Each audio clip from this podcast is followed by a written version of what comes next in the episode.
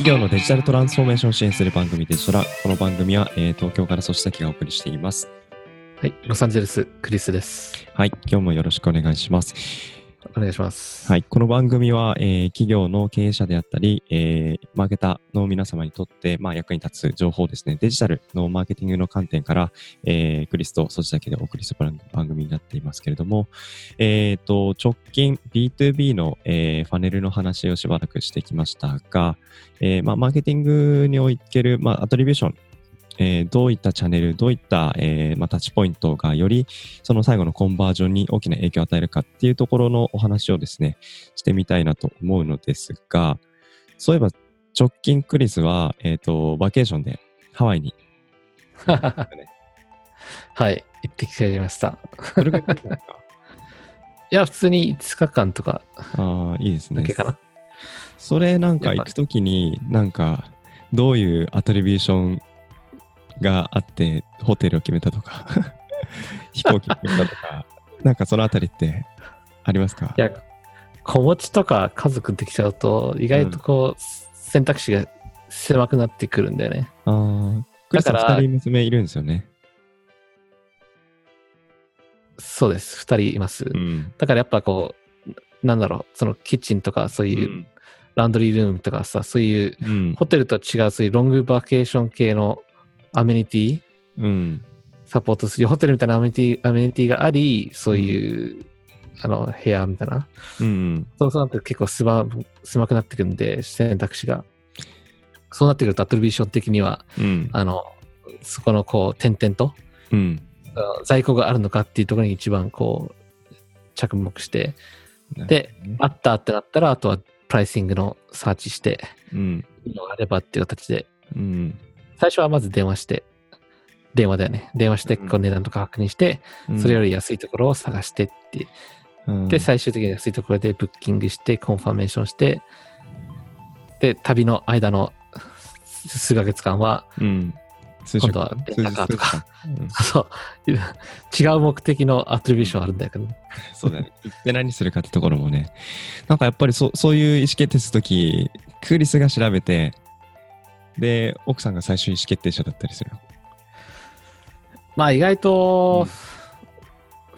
まあもちろんその二人で決定する部分も多いかな。やっぱ今回家族呼んだんで、なるほどね。あ、うん家族ってお互いの家族？あ彼女の方の日本の家族呼んだんで、ああそのそういうところの良し悪しっていうのは彼女が一番よくてるから、はいはいはいはい。なるほどね。そっか。じゃあまあ、一緒に行く人、目的によってもね、選ぶほど変わってくるけど。そうそうそうそう。わかりました。まあなんかそんなところのアトリビューションもあれば、まあ B2B もあるし、まあいろんな、あのーまあこのマーケティングをするにあたって最終的なまあコンバージョンを導くっていうところのまあ過程ですよね。最後のまああの終着のところのコンバージョンに影響を与えた、えー、まあメディア、えー広告なのか、まああのいろいろあると思うんですけれども、そういったところの最終終着点だけでなく、まあ入り口のところも含めて、そのまあ間の長さもですね、商品によってまちまちかと思いますし、B2B だとより長くなる傾向があるのかなと思いますが、まあ、これら過程において、えーまあ、影響を与えている要素としてのそのアトリビューション、これって一般的にどういう考え方で、えーマーケティングの施策を考えていくべきなのか。で、まあそういった計測とかって具体的にどういう、まあ、ツールとか使いながら、まあ、どういう PDC を回していくなのがいいのかなみたいなところを今日少しお話ができればなという回にしようかなと思います。いいですね。あの、まずアトリビューションって何っていう人がうんいると思うんだよね。そうですね。まあ、横文字は本当マーケティング多いんですけど、アトリビューションって日本語ではなかなかその一般用語として使わない。アナリティクスとかだったら、まあ分析だろうなとかって、まあ簡単にわかると思いますけど、アトリビューションって、ちょっとカタカナで Google サーチして、あ、貢献？ん貢献あ、そっか。んで、貢献ってなんだみたいな人が、あの、少なくない用語かなと思うので、ちょっとこのアトリビューション、どういうものか少しクリスから解説してもらいたいです。あ日本語で説明すると難しいんだけど、あの概念、あの概念で、どういう、どういう、まあ、マーケティングして最終目的の、要は売り上げの間に、はい。あの、いろんなマーケティングのタッチポイントってあるんですけど、まあ、今回特に B2B とかだと、その、最初の広告のタッチポイントから商談設立設立するまで、はい。多分、規模、商品とかサービスの規模によっては、ね、すごい長い間かかるでしょ？うん。で、その中の間にいろんな役職、前回のエピソードでも話したんだけど、まあ、はい違う役職とかいろんな人にこうデータが渡って、そもそもマーケティング的に何がうまくいったのかっていう、その要は何が貢献したのっていうことで、大体この B2B のアトリビューションを考えると、一つの広告で商談設立したわけじゃないよねっていう話になるじゃない？当たり前ですよね。最初新聞読んでテレビ見て、ラジオで聞いて、えー何々何々さんから聞いたおすすめ。で、最終的にこうウェブサイトに行って、で、なんか資料を請求して、で、その後上司としゃべってミーティングして、ベンダーと会って、で、食事して、で、さいなんかこうね、握手して、せ商談設立みたいな。なんかそこまでの流れの立ちポイント結構いっぱいあったじゃない？今の例で言うと。今挙げただけでも10個、10個、15個ぐらいあったんじゃない？ねねで、そこでマーケティングのバジェットが、うん。例えばそれで、その間100万円だったものが、うん。じゃあ今後これをもう一回やるには、100万円って何？その、テレビ広告全部流せばいいのか？それとも、分けて、うん。効果のあったところに全部落とすのか、それとも、ね、へ平等に分けて全部のタッチポイントに分けるのか。で、その判断するための、そういうトラッキング、そのアトリビューション、その貢献したポイントに、うん。えー振り分ける、判断するっていう、そういうところの概念ですよね。はい。こういったものの概念に基づいて、えーまあ、ご自身のそのマーケティング施策のところの振り返りを、えーまあ、定量的にやる手段を提示してくれてるのがこのアトリビューション分析なのかなと思って整理を、えーしたいな、できるかなと思うんですけれども、で、一方で、このアトリビューションモデル、アトリビューション分析を、えー本当にその組織的に、まあ、やってるのかやってないのか、えーそういったところの、えーまあ、組織における、まあ、取り組みのレベル感って多分それぞれかなというふうに思うんですけども、なんかこれ一つ面白い、えーデータがあるんですよね。そうですね。これはうんアメリカの会社なんですけど、データもアメリカの CMO 向けにやったサーベイで、はい。あの、あ僕前も使ったことある Bizible っていう、まあ、会社のリサーチで、はい。で、そこの CMO 調査によると、うん。えっと、あなたの organization はちゃんとしたアトリビューションモデルを作っ使っていますかっていう質問に対して、まあ、アメリカの多くのシニアマネジメントとか CMO っていうのは、57%ぐらいが I don't know っていうか、うん。わからない、使ってないかも、みたいな。要は、はい。まあ、アメリカでもそんな、あの、し要は大事だと分かってるんだけども、要は、うん。あんまりこう、アトリビューションモデルをこう建建築してない、使ってないっていうのが結構うん。多いかなっていううん。感じですね。少なくともマネジメント層から、マネジマネジメント層から見たっていはいうことですよね。うん。で、これ統計を見ると、57.1%の人が、人というのは、まあ、シニアマネージャー、CMO クラスの人が、えーいや、そんなの知らないよ、そんなのやってないよと。で、まあ、やってる人は42.9%。まあ、なんか42、意外ともうちょっといないのかなと思ったんですけど、まあ、あの、アメリカの場合は42%、42.9%いると。これ、まあ、日本に対してやると、また違ったデータが出てくるのかなと もちろんね。思ったりもしますし、まあ、この、まあ、 Bizible であったり、あとはセールスフォースのキャンペーンとか、あとは、まあ、Google Google アナリティクスとかね。うん、アトリビューションの分析ですよね。このあたり、確かにですね、えーなかなかその Google Analytics の、まあ、使い方とかをご説明するシーンも僕もありますけれども、アトリビューション分析のご説明はですね、なかなかイメージが持ちづらいっていうところ、あんまり馴染みがないってところでね、皆さん結構理解にあの苦しまれるところかなと、体感として私も思っています。まあねで、簡単に説明するとさ、うん、あの、明日お客さん獲得してこい。あの、1万円あげるからって言った時に、そう。どうやってマーケターは1万円を使うのかっていうところで、多分聞く人それぞれ違うじゃない？違います。1万円は僕は、えー、チラシを作るとか、うん。あの、1万円で、えっ、と、Google の広告売っちゃうみたいな。うん。だけど、アトリビューションを考えると、うん。ああ、じゃあ、なんか、2500円は最初はこう、オンライン広告でうん。で、残りの2500円は、えーなんかこう、リマーケティング、リターゲティングする広告で、で、そこを集客したら、集客っていうか、あの、リードを獲得したら、あ、じゃあ2500円は E メールの制作に使おうとか、うん。あ、最後やっぱ商談に持ってきたいから、えーホワイトペーパーダウンロードして、えー何名様に、えっと、フリーディナーみたいな。うん。それで1万円使っちゃうでしょ？そそっちの方がなんか効果的な感じがしません？なんか一発全部うん。ね広告、一つの広告に投げ飛ばすより。まあ、1万円が多いのか少ないのかっていうのは、そのビジネスモデルの規模感によると思うんですけど、まあなんか、マスに打つにはそんなに多く、大きな金額でないと思うと、少なく、でもその人少ない人をしっかりとエンゲージメントするために、なんかプレゼントじゃないですけど、えー、なんか Amazon のギフト券とか、なんか明確に分かりやすい、これ欲しいって思ってもらうものに、そのお金投資して、それでひ引っ張ると。そうそうそう。だから複雑な説明、うんこれを複雑化すると、うんまあ、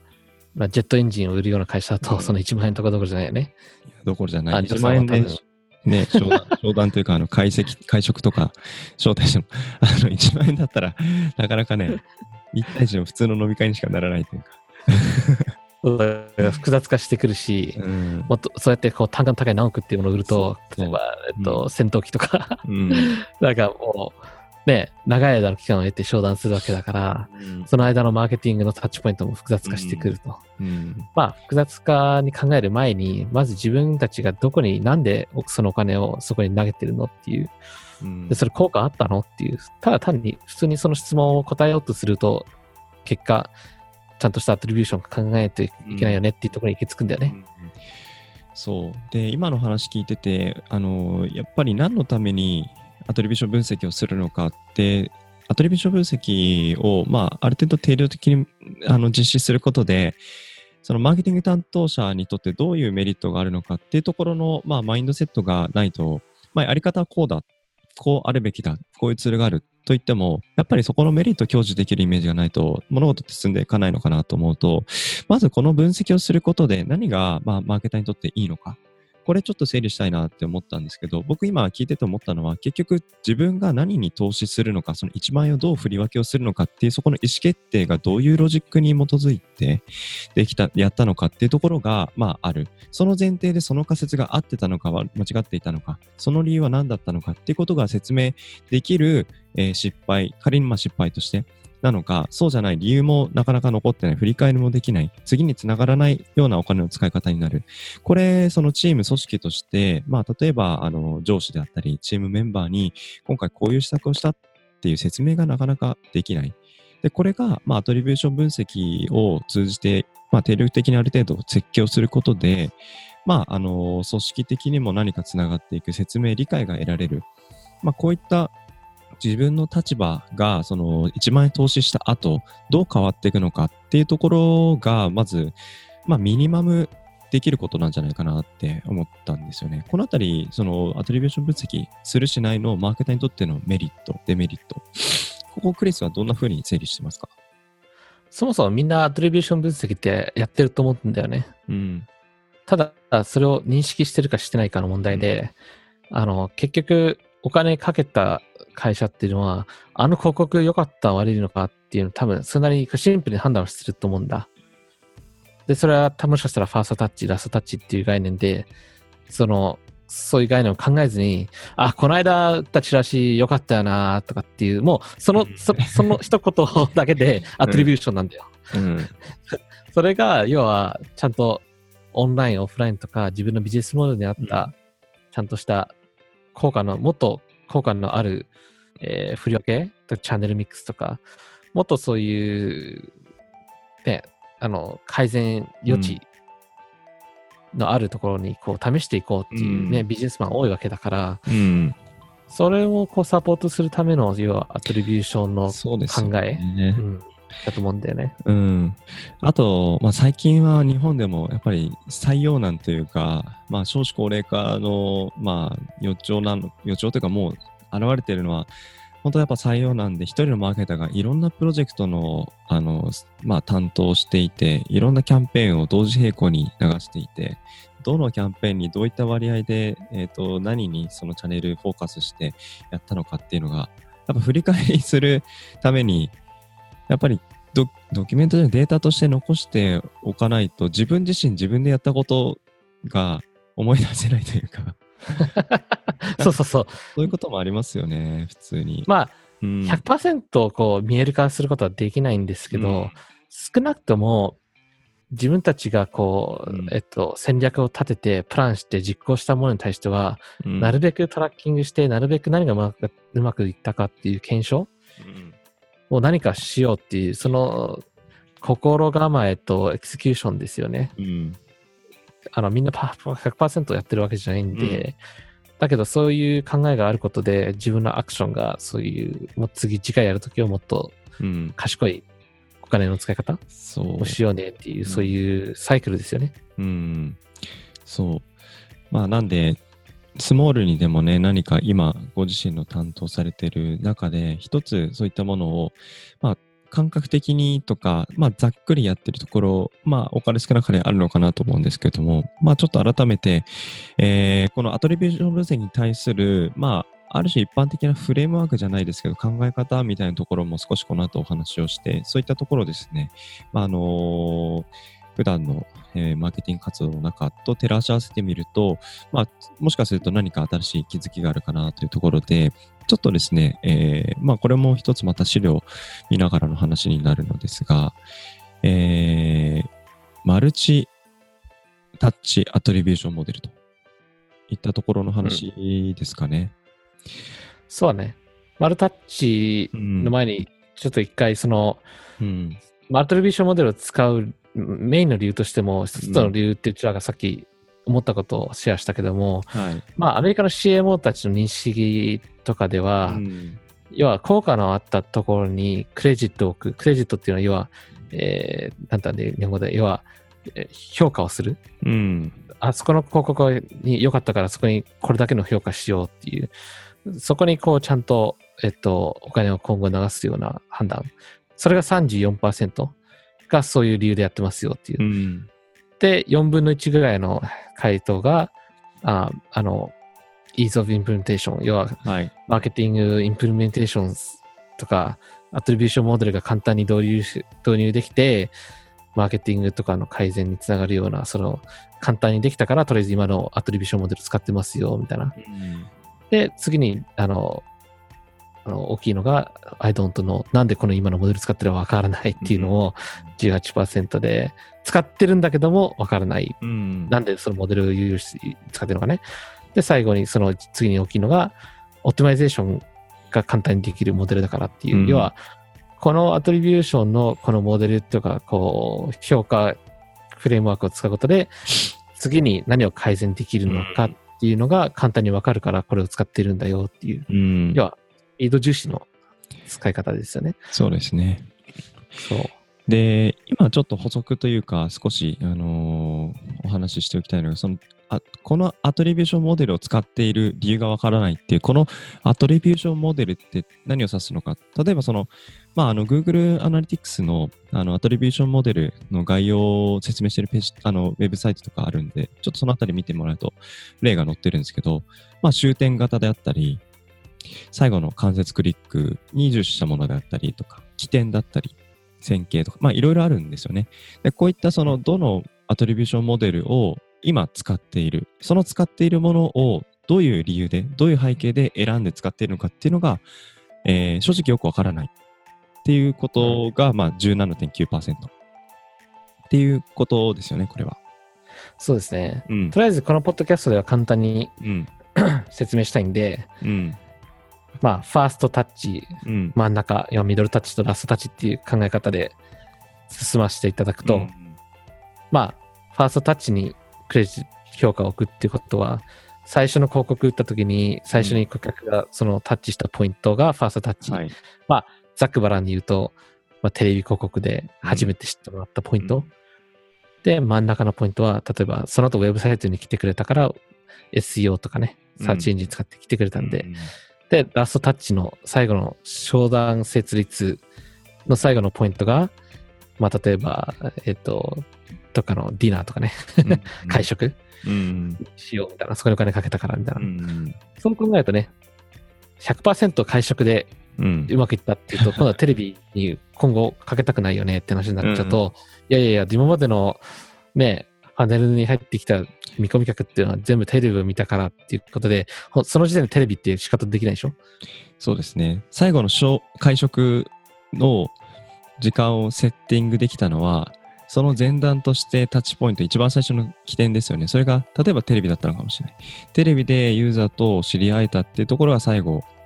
商談であったり、まあ、会食。で、その会食のとこだけに予算を投下するって意思決定すると、そもそもその会食がセットできなくなってしまいますよと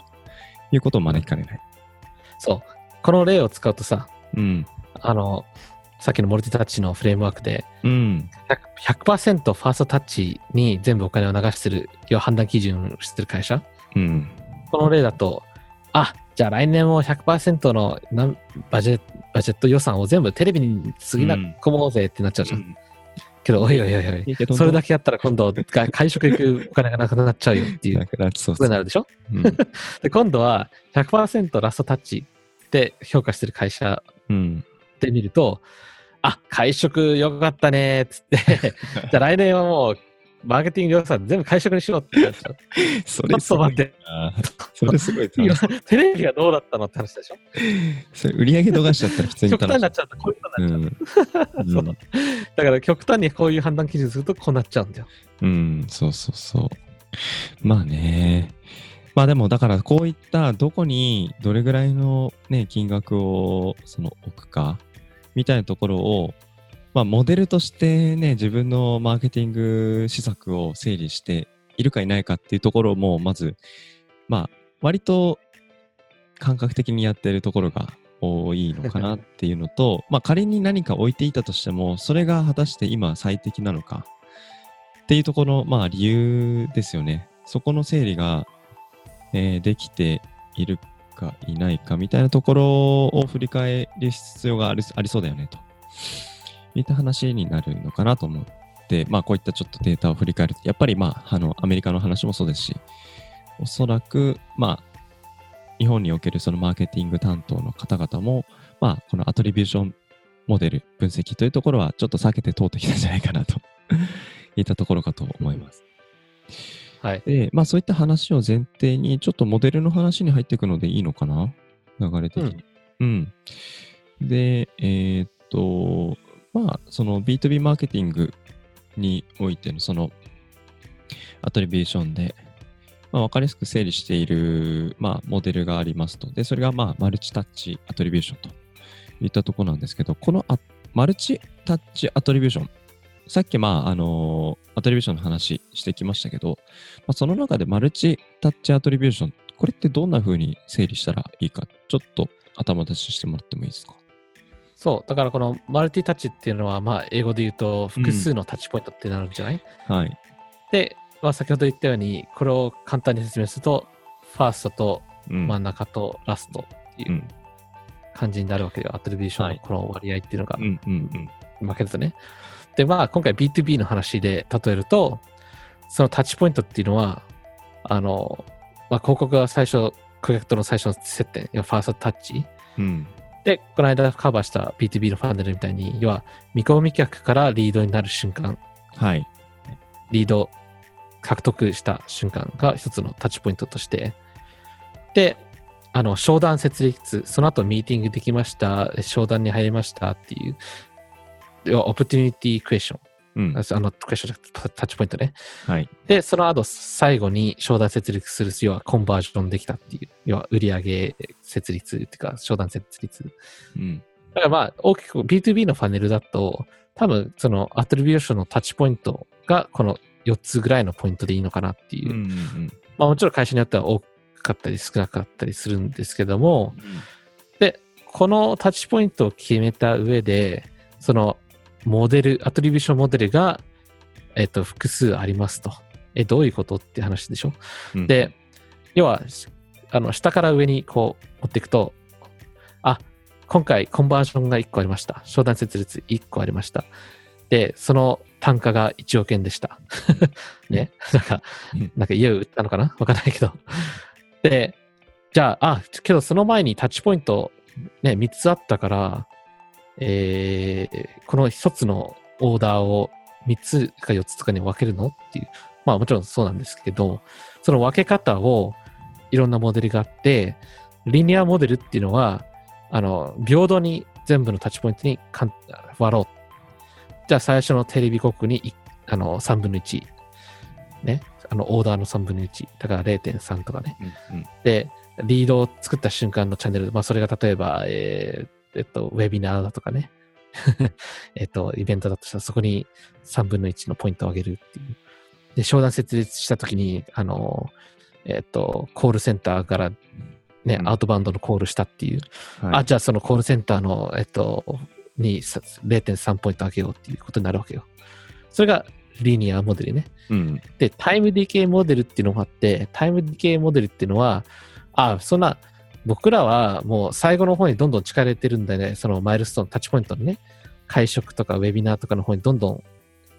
リリードがどんどん自分たちのあの商談設立するまでにうん近づけば近づくほどどんどん力入れていくんだっていう。あ、なるほど。そしたら、最初のそのチラシとかは少し少なめにポイントを上げる。まあ、例えば10%。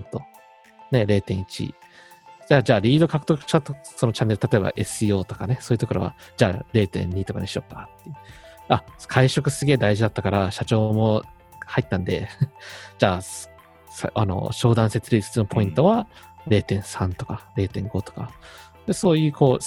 あの、時間とともにどんどんポイント上げていくっていうタイムディケイモデル。うんで、まあ、残りはこう U シェイプとか W シェイプ。何かっていうと、あ、最、うちのビジネスだと最初の、えっと、リード獲得するまでのタッチポイントがすごく大事なんで、そこに上の部分だけにこう予算を分けようみたいな。要は、チラシと、えっと、SEO とか、テレビ広告とか、そのリードを獲得するまでのところに、えーその予算費やした分の割る2みたいなポイントを上げよう。で、W っていうのは、あ、じゃあ、ファーストタッチ、真ん中とラストに、じゃあ、割る3っていう割合でこう上げようとかね。うん。じゃあ、その、最初と真ん中の間に来るちょこちょこした タッチポイントはどうしようとか、じゃあそこは10%を平等に割ろうとか、ね、そう W の間のね、うん。山の間の部分ですよね。そういう形、あ、カスタムモデルね。カスタムっていうのは、いや、僕らのビジネス複雑なんですよ。最初は10%で、真ん中すごく力入れてるんで、真ん中に50%入れて、えー最後の商談とかはもう、ね、あさ10%とかでいいや、みたいな。そういうカスタムにこうんう分けていくっていう。だからまあ、その振り分け方ですよね。うんうんがモデルによって違いますと。うんうんまあ、こういったモデルがたくさんその定義されている中で自分たちの、えービジネスをよりグロさせるための、まあ、モデルとしてどれが適切なのかなっていうのを、まあ、まず考えて整理してみる。当てはめてみる。でそれに沿ってやった時に、まあ、ファーストタッチからリードジェネレーションリードクリエーションopportunity creation customer close と。まあそのフェーズがいろいろありますけれども、どこでそのボトルネックになっているのか、そのボトルネックを解消するためにはもっと予算を振り分ける必要があるのか、それとも予算は変えずに他のチャンネルをトライしてみる。ことで解消されるのか。っていうようなその議論に進んでいく背景には、こういったモデルの整理があるとないとでは、まあ変わってくるよねっていうところが、このアトリビューションモデル、整理する一つの、まあ、あの、利点というかメリット。そんなところになっていくのかなっていう感じですよね。そうですね。これ、まあ、個人的なうんサジェンションっていうか、おすすめなんですけど、はい。あの、初めてこれをやる方っていうのは、このモデルをコロコロ変えない方がいいと思うんだ。うん。で、最初、まあ、このモデルでいいんじゃないかなと思ったら、まあ、それを少なくともね、あの、そのキャンペーンを打つ3、4回の周期っていうんですか、うん。最初このモデルを設定して、えー初めてこの、そのモデルをセットした後のマーケティングをちゃんとトラッキングして、あ、ベースライン、要は、あ、今回やった時こういう、このモデル使った時はこんな結果だったなっていうのが出出た後に、じゃあ次はちょっとこういうふうに改善して、ちょっと振り分け方、このモデルのもとにやってみようっつって、うん。で、もう一回やって、あ、結果変わったじゃんっって思ったら、じゃあこれを改善してもう一回その、やろう。だから少なくとも3、4回は同じモデルを使ってどうなるかっていうのをこうやってみて、うんそこで得た経験とか、うん。えあの、なんだろう、なナレッジで、うん。あ、このモデルだとこれが分かんなかったよね、とか、うん。じゃあ次はこのちょっと W じゃなくて、あの U シェイプにしようとか、うんうん U シェイプじゃよかっわかあの最後のタッチポイント分かってなかったんで、W に、U から W に変えようとか、うん。で、そこからまた4回ぐらい同じモデル使いながらテストしてって、だからすごく長期的なことなんだよね。そういうことですよね。で、うん。まあ、1回、2回、何回か繰り返しするまでは一つのモデルでやってみよう。で、そこれを振り返りながら、まあ、変えるべきか、やる、同じものでやるべきかって判断していこうっていう背景には、その1回のそのトライ、1回のトライをどういうスパンで切っていくかっていうところを、あの、明確に、まあ、ちょっと線引きしてみるのもやっぱ大切かなと思って、それは何かっていうと、まあ、お金も一旦予算これぐらいにします。期間は、え2ヶ月にします。で、その、まあ、2ヶ月のこの予算において、どのモデルを、まあ、前提に、え予算の、えアロケーション、配分をやってみた結果、それをまあ1回として、えーそれがどうだったのかって振り返りを2ヶ月後にする。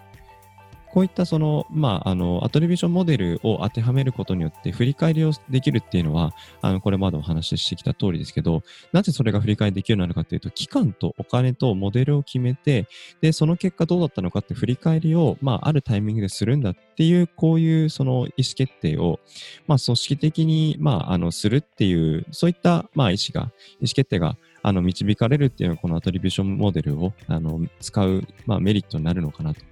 思っているんですよね。だから、そういう意味で言うと、まあ、あの、このアトリビューションモデルを意識してマーケティング施策をすると、まあ、クリスの言ったように1回、2回、3回と、その回を区切って、えー振り返りができる。こういったところが、まあ、マーケティングをよりその PDC 回して、アジャストを調整して、より良いものにしていくといったところに不可欠なあの取り組みなのかなっていうところにつながっていくお話かなと思います。そうですね。ではい今回のエピソードをラップアップするっていう形で、はい。まあ、こういうデータってどうやって取ってんのっていう話が多分一番大きいと思うんだよ。そうですね。そこですよね。うん特に B2B だとね、うんうん、まさに。で、そうすると、まあ、まあ、少しね、ツールの話もあっていくし、まあ、ツールを使って取る、まあ、データ指標ですよね。こういった指標を取る必要があるから、まあ、ツールを使う必要がある。まあ、ツールありきであの入ってしまうこともあありがちだよねって話はこれまでも何回もしてますけど、まあ、まず指標が取りたい。その指標が何かといったところですけど、このアトリビューション分析するときに、まあ、取りに行きたい指標とかって、どんなところをイメージしたらいいかみたいなところ、どうですかね、クリスの経験のやっ。ぱうん。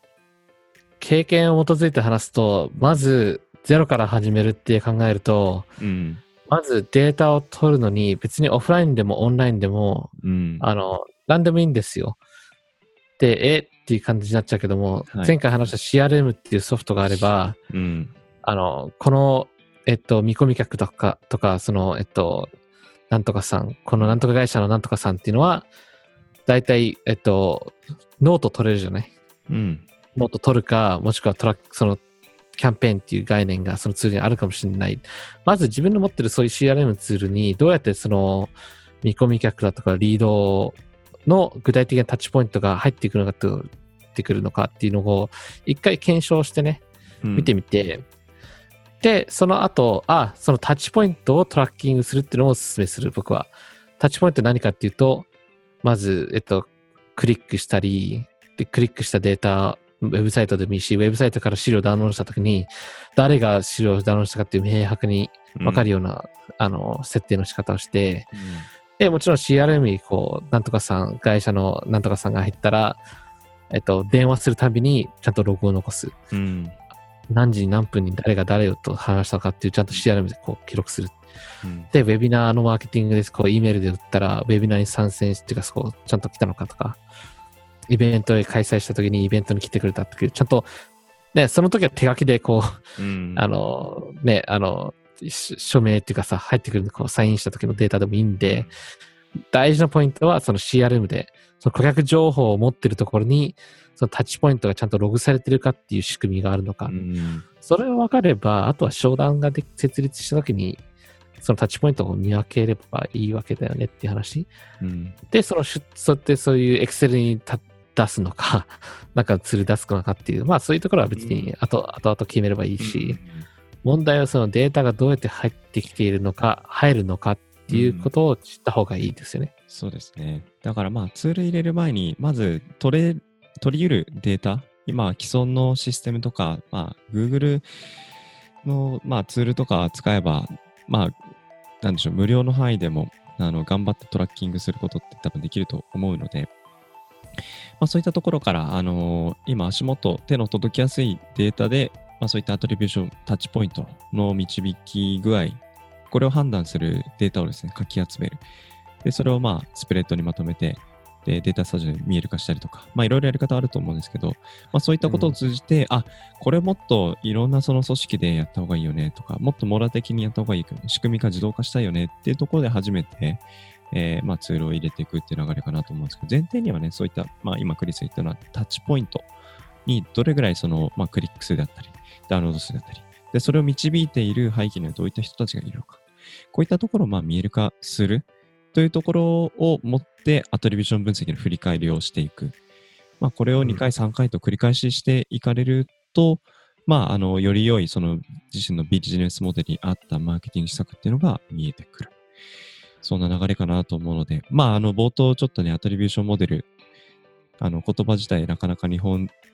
語として馴染みがないところかなと思いましたが、まあ、そんな感じで少し、あの、印象が変わって、少しでも、まあ、やってみようかなといったところに、うんあの、つながるといいかなと思います。クリスの方で、さい補足あります？うんさうんそうさ、あそこにちょっと付け加えたい大事なポイントが一つあります。はい。あの、その顧客と何をタッチしたのかっていうところで、うん。できれば、いつタッチしたのかっていうデータ、そのタイムスタンプ、はい。日付とタイムスタンプっていうのは、えーできればそれを取ってほしい。なんでかっていうと、うん商談設立した後にイベントに来たところで、そのイベントは商談に全然関係なかったから、うん。あの、ちゃんとその商談の前のタッチポイントをちゃんと検証しないといけないんで、うん。あの、できれば、その自分が持ってるツールとかデータベースに、その見込み客とかの、えっと、商談時のそのタッチポイントをちゃんと日付とともにうんほ保存する、トラッキングする、レポーティングできるっていう状態に持っていくのが最適ですう。ん、逆にタイムスタンプがないと、まあ、商談うまくいったけれども、これ、どういうタイミングで初めて、ね、タッチポイント持って、で、まあ、リリードとして、あのー認識されて、まあ、そのその上で商談があるのかっていうところの振り返りができる、できないっていうところに差が出てくるんですよね。そうそうそう。だって商談設立した時にさ、その徳井さんになってさ、うん。この間テレビ見たよっつってさ、うん。だけどさ、そのテレビ、商談設立した後のテレビに、あ、テレビがうまくいったからそこにじゃあ予算全部入れようって言ったらおかしな話じゃ。うんん。そうそうそうそう。うん。まあだからそういう振り返りができるようにする仕組みとして、まあ一つアプローチとしてアトリビューションモデル、これを使う。で、まあ、あの、クリスが言ったようなそういうタイムスタンプもそうですし、